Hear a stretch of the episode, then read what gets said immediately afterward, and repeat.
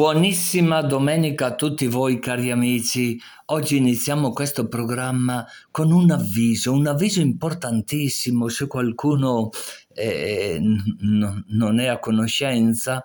Da un po' di domeniche sono iniziati degli incontri per delle coppie, per delle coppie di sposi. Sapete, no? tante volte si incomincia con entusiasmo, poi vengono meno questi entusiasmi per tanti motivi. E su a, Prandaglio, dove si vede tutto il lago di Garda, Prandaglio è un piccolo paesino, non so se chiamarlo paesino, no? È un villaggio di una frazione di Villanuova sul Clisi. Però ascoltiamo bene eh, questo invito per tutte le coppie nella discrezione assoluta chi conduce questo incontro da tantissimi anni è Don Angelo Treccani, potremmo dire che lui ha dedicato buona parte della sua vita proprio all'ascolto delle coppie, di tutte le coppie, intendiamoci. E poi una testimonianza di Valeria e di Lindo che occuperà praticamente tutto questo programma. Però ascoltatela perché anche lì vengono fuori di quelle cose eh, uno che aveva difficoltà a fare, come si dice, l'annullamento matrimoniale, che non è il divorzio cattolico, per l'amor di Dio. Eh, però ascoltate, ascoltate perché vengono fuori tante di quelle cose che uno neanche si immagina e spero che facciano a tutti una montagna di bene, tanto bene, tanto bene. Incontro di spiritualità per coppie di sposati e si svolge a Prandaglio, località Castello, alla casa Tabor. Nel cammino di ogni coppia, dopo l'entusiasmo iniziale, può subentrare un senso di stanchezza nella ripetitività delle cose. Il dialogo è in crisi e magari si pensa di aver fatto scelte troppo frettolose.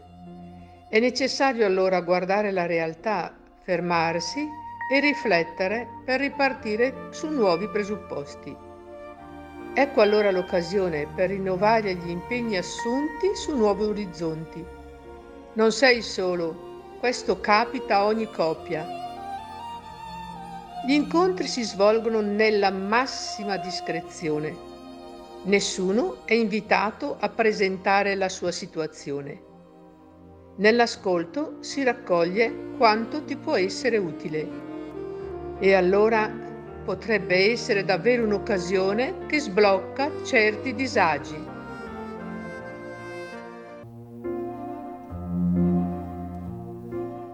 Cari amici, buonissima domenica a tutti voi, spero che stiate passando molto bene questa domenica. Oggi abbiamo con noi una coppia, una famiglia, si presenteranno loro, no? Eh, buona domenica signora? Valeria. Lindo.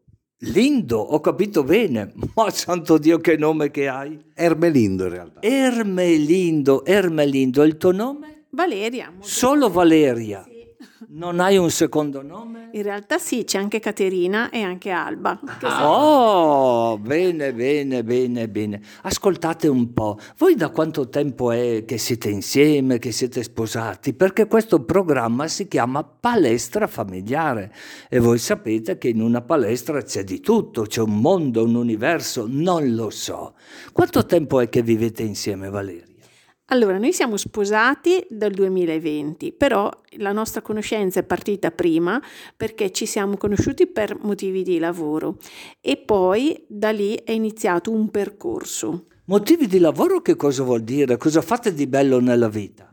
Beh, io sono un commercialista consulente, mi occupo di prevenzione dei rischi delle aziende. Una cosa un po' triste, però quello mi tocca fare, cioè aiutare le imprese a gestire meglio l'attività. Ho capito, e lì nascono anche degli affetti, delle amicizie, eh, sì. persino sì, sì. formare delle famiglie, è una cosa normale? Beh, no, normale non lo so, però è sicuramente interessante perché ci accomuna a me e a Valeria questa diciamo, voglia che abbiamo di aiutare le imprese a essere legali e a fare le attività eh, nel rispetto della legge. Ho capito, ho capito. Interessante questo, un rispetto della legge. Eh, eh, non so, non è molto di moda questo, no? Nel rispetto della legge.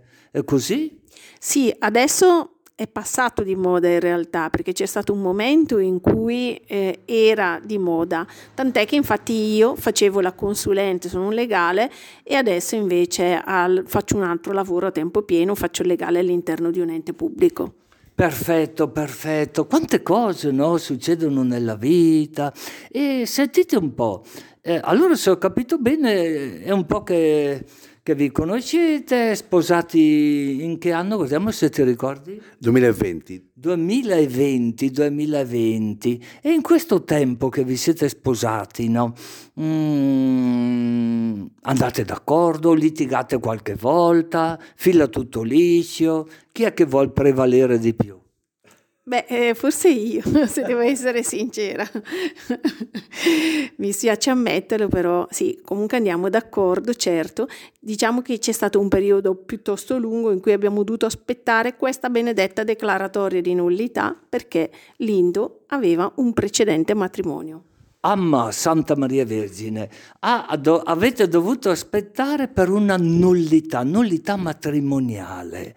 E come avete fatto a ottenere questa nullità matrimoniale? Avete pagato? Avete corrotto qualcuno? Com'è la storia? No, no, non potevamo corrompere ovviamente perché sarebbe contro il nostro lavoro e la nostra morale.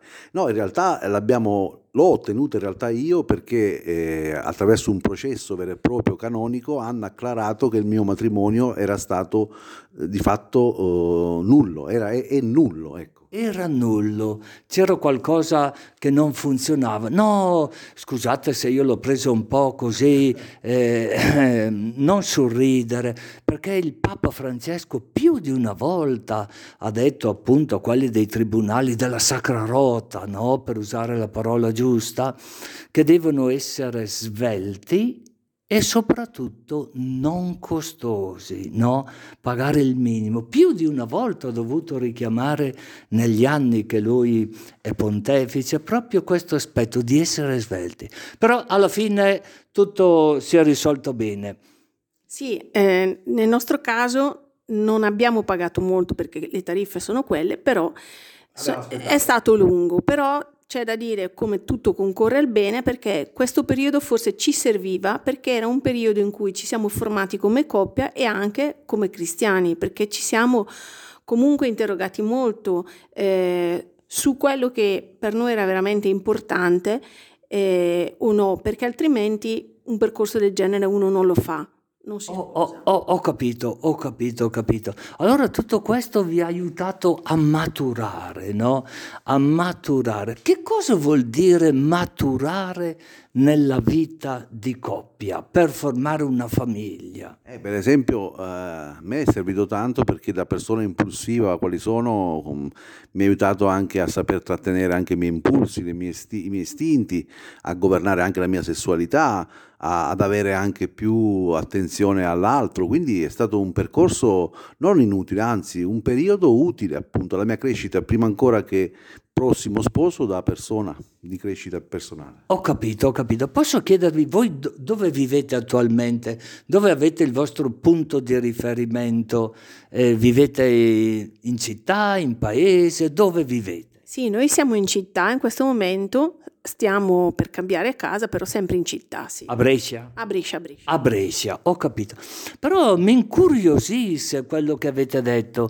Eh, avete fatto un percorso, c'era qualche padre che vi ha dato una mano, non so se io ho capito bene prima fuori eh, dall'intervista, un padre camaldolese, qualcosa del genere, ho, ho capito bene? Sì, noi abbiamo avuto la fortuna di conoscere padre Innocenzo Gargano, che è eh, un padre, un monaco camaldolese.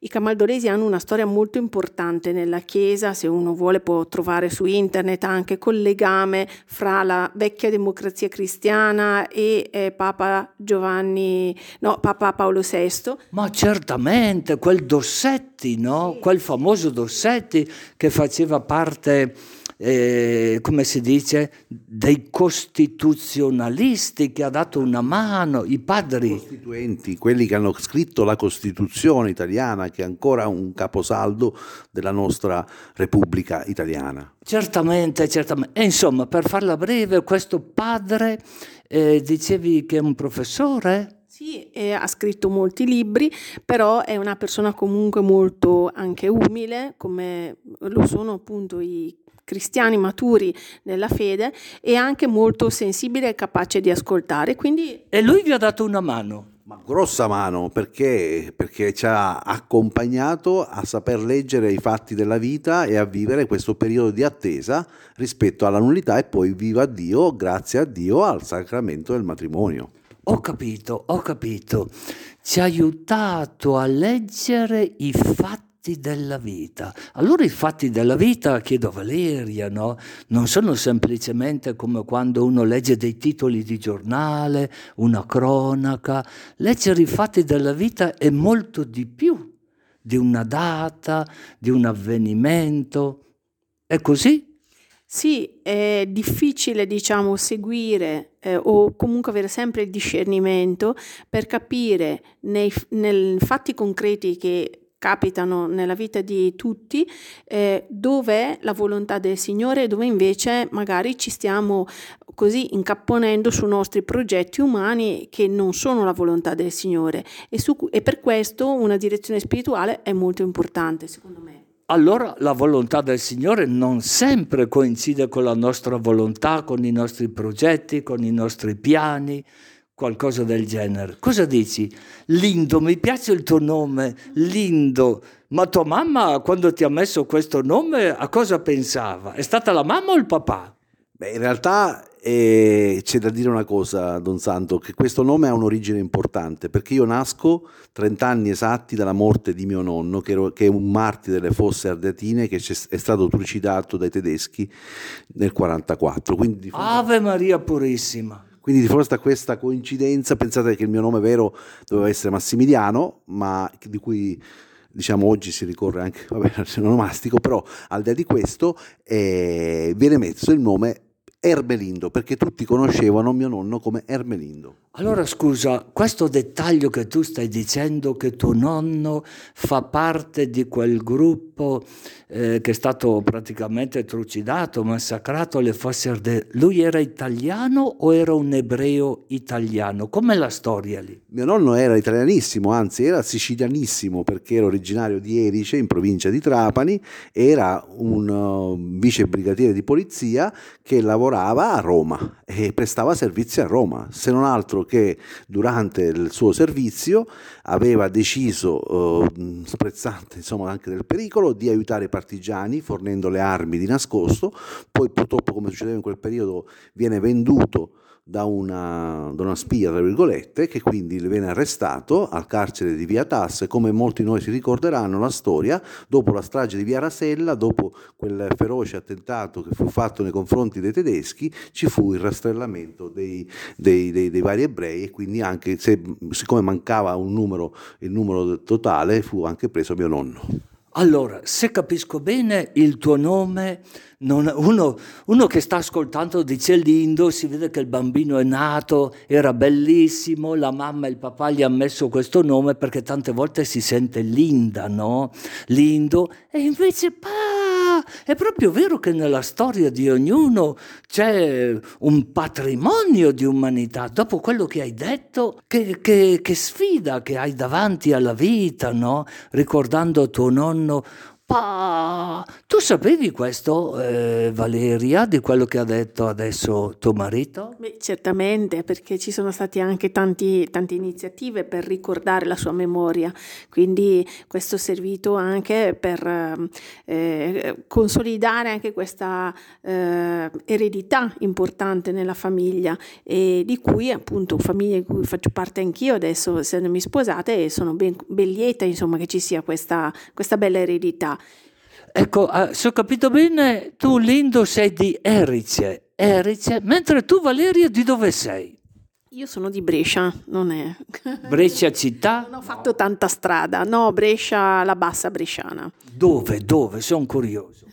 Allora, i miei sono di, originari di Seniga. Eh. Seniga, un piccolo paesino, no? Sì, sì, un piccolo paesino, però anche, anche i miei nonni in realtà avevano un piccolo caseificio e eh, hanno, si, si, erano opposti al, al, fascismo e grazie al fatto che comunque mio nonno per fortuna uh, aveva la possibilità di aiutare il prossimo, la cittadinanza si è eh, opposta quando ha ottenuto, eh, quando cercavano insomma di eh, dissuadere eh, mio nonno dal ehm, combattere diciamo il, fasc- il fascismo. Seniga, Seniga è vicino a quale altro paese un po' più grosso?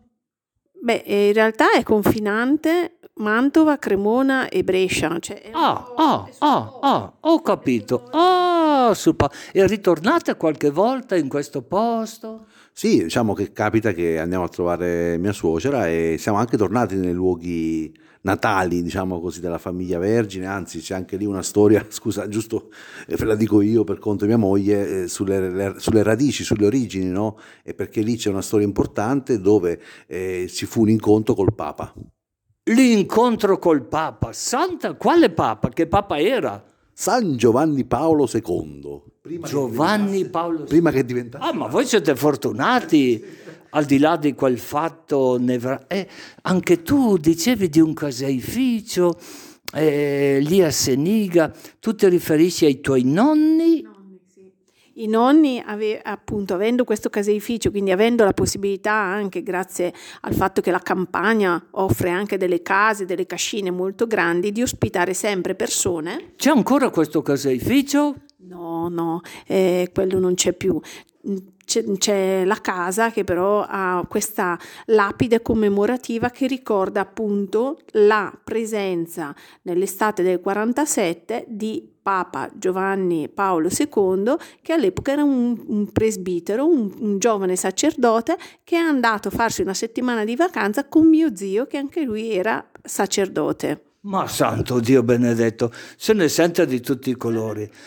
Allora era Carol Voitila che è venuto a, a fare una gita a Seniga. Ma chi l'avrebbe mai detto? La... E si può sapere il nome di tuo zio, di questo prete, che nome è? Sì, si chiamava Don Francesco Vergine, è morto nel 2019. Ho capito, ho capito, io ero studente in seminario in quegli anni, sentivo, sentivo questo nome di Don Vergine. Ascoltate un po'. Voi avete fatto anche un'esperienza proprio quest'estate, no? In Africa. Cosa siete andati a fare in Africa? Scusatemi la curiosità. Eh, in che posto siete andati? Siamo andati in Tanzania o Tanzania. È stato un viaggio, è stato un viaggio di nozze in realtà, anche se a distanza di... Ah, ah, ah. sì, perché c'è da dire che eh, abbiamo fatto dopo tre anni il viaggio di nozze, perché noi ci siamo sposati 20 giugno del 2020 che ricordo purtroppo era il periodo del covid. Un... ho capito allora avete recuperato. Subito abbiamo recuperato alla grande. Ascoltate un po' certo uno ascolta eh, Tanzania o Tanzania a seconda di come se lo pronuncia e perché non avete scelto le isole non so vate la pesca no? quelle che vanno di moda? Perché proprio questo posto? C'è qualche motivo particolare? Sì, nasce tutto da una idea, da un uh, desiderio che è stato instillato in noi dalla storia bellissima che ci ha raccontato padre Innocenzo Gargano. Della... Eh, quello che hai ricordato prima, quello che vi ha dato una mano nel vostro cammino, quello che è professore, professore di patristica se ho capito bene. Sì, proprio lui che eh, è a Roma, a San Gregorio al Celio, dove ci sono anche le monache camaldolesi e ci ha fatto conoscere una monaca molto molto anziana che era l'ultima delle, del gruppetto di tre che 40 anni fa è andata in Tanzania. Quando in Tanzania non c'era assolutamente nulla, nessuno voleva andare e queste tre monache eh, che, sono, che, erano di origine eh, marchigiana eh, o abruzzese, questo non me lo ricordo per bene, sono, hanno deciso di scendere in Tanzania perché c'era bisogno di loro. E che cosa hanno fatto lì in Tanzania? Perché quando si sente religiose, monaca, si pensa subito alla preghiera, che certamente è l'anima della vita cristiana, non solo dei religiosi, dei consacrati, è vero o no? In realtà hanno proprio trasferito agli abitanti della zona, di quel territorio, che si può trarre frutto dalla terra, perché pensate che c'erano delle convinzioni da parte delle persone che abitavano lì che non si poteva coltivare ad esempio il caffè perché siamo in una situazione di altezza di 1500-1700 metri, eh? le banane anche, come lei mi ricorda anche questo, cioè loro, loro, loro, questo gruppetto di suore abruzzesi, quindi diciamo pronte, capaci di coltivare la terra, hanno proprio trasmesso questa fiducia, questa speranza e questa competenza per coltivarla e generare frutti. Ma santo Dio, questo sarebbe stato l'ultimo mio pensiero, no? Perché ripeto, nell'immaginario nell'immaginario comune uno pensa che le suore insegnino, non so, a dire il rosario, a pregare, a fare l'adorazione eucaristica. Invece lì non solo hanno insegnato, educato, promosso la promozione umana, no? proprio nel coltivo e poi anche anche, eh, secondo me, l'apertura di queste tre suore a quelli che sono i bisogni del territorio ha fatto sì che vedessero la, da un lato la loro povertà, e quello è innegabile che tutti lo vediamo, ma anche la ricchezza in realtà del territorio, della natura, che poteva dare tantissimi frutti e quindi far uscire questa gente dalla povertà. Che interessante tutto questo, no? E lì che, che cosa è nato?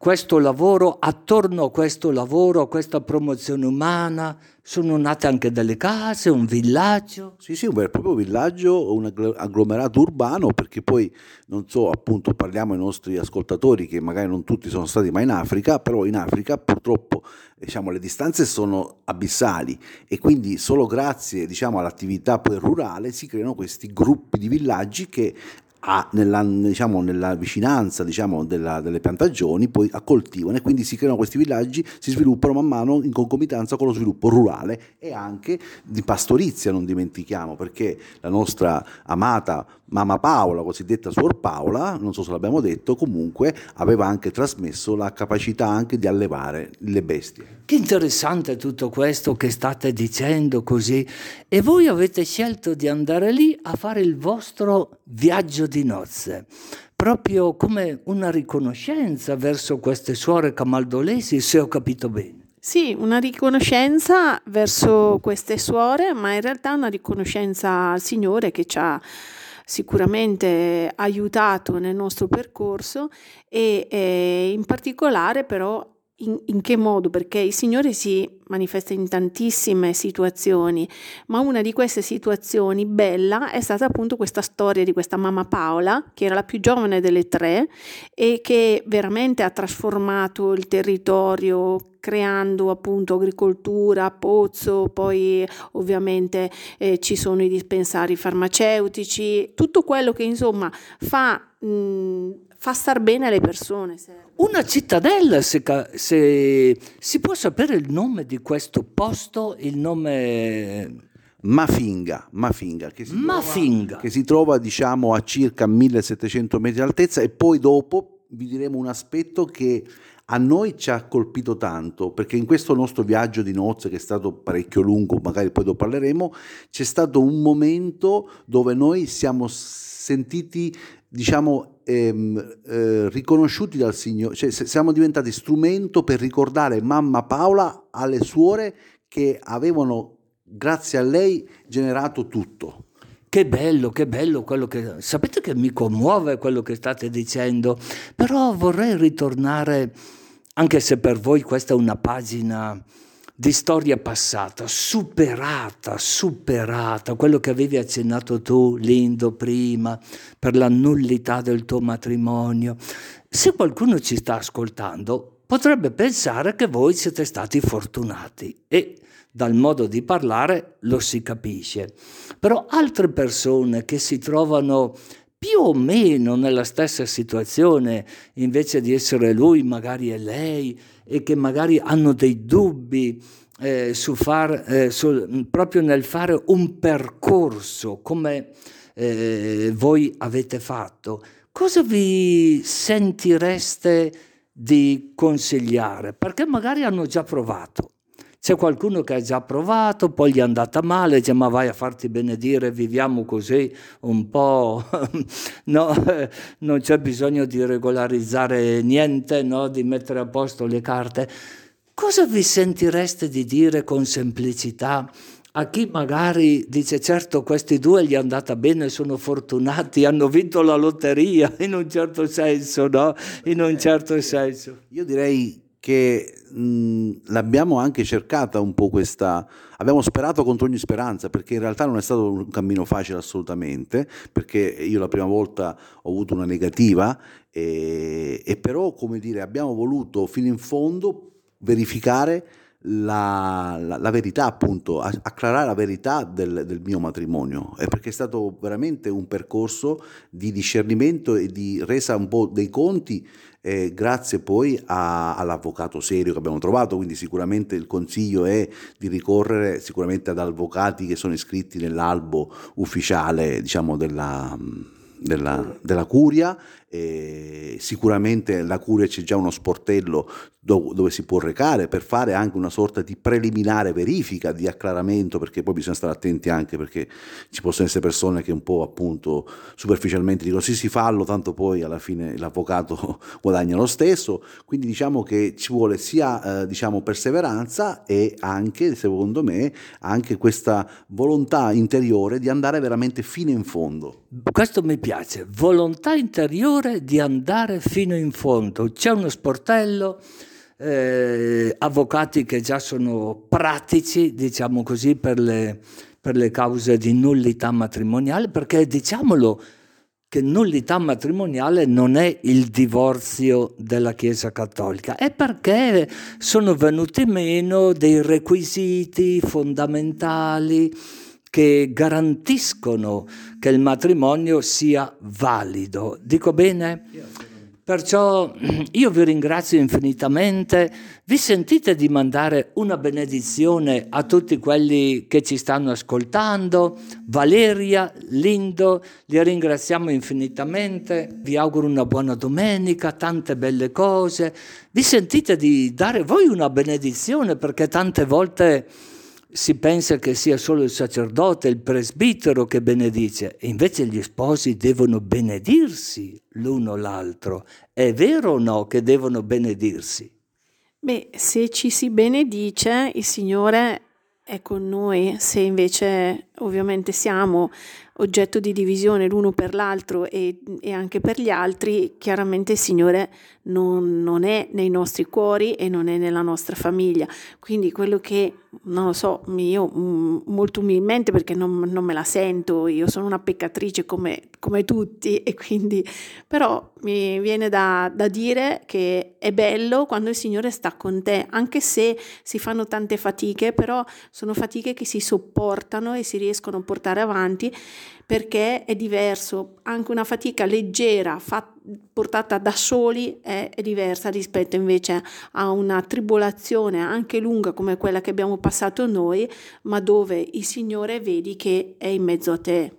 Grazie Valeria, Lindo. Dare un consiglio secondo me eh, molto modestamente, insomma, di essere umili, di mettere in parte da parte l'orgoglio e di continuare a riconoscersi, diciamo che siamo alla fine esseri umani, quindi con la moglie, ma nelle relazioni umane fare sempre questo passo indietro, perché attraverso questo passo indietro in realtà si va avanti. Ecco, se forse questo piccolo pezzo di strada di cammino che abbiamo fatto io e Valeria e che magari può essere anche boh, un'esperienza utile per chi ci ascolta, può essere un esempio di un passo indietro per poi andare avanti. Grazie, grazie.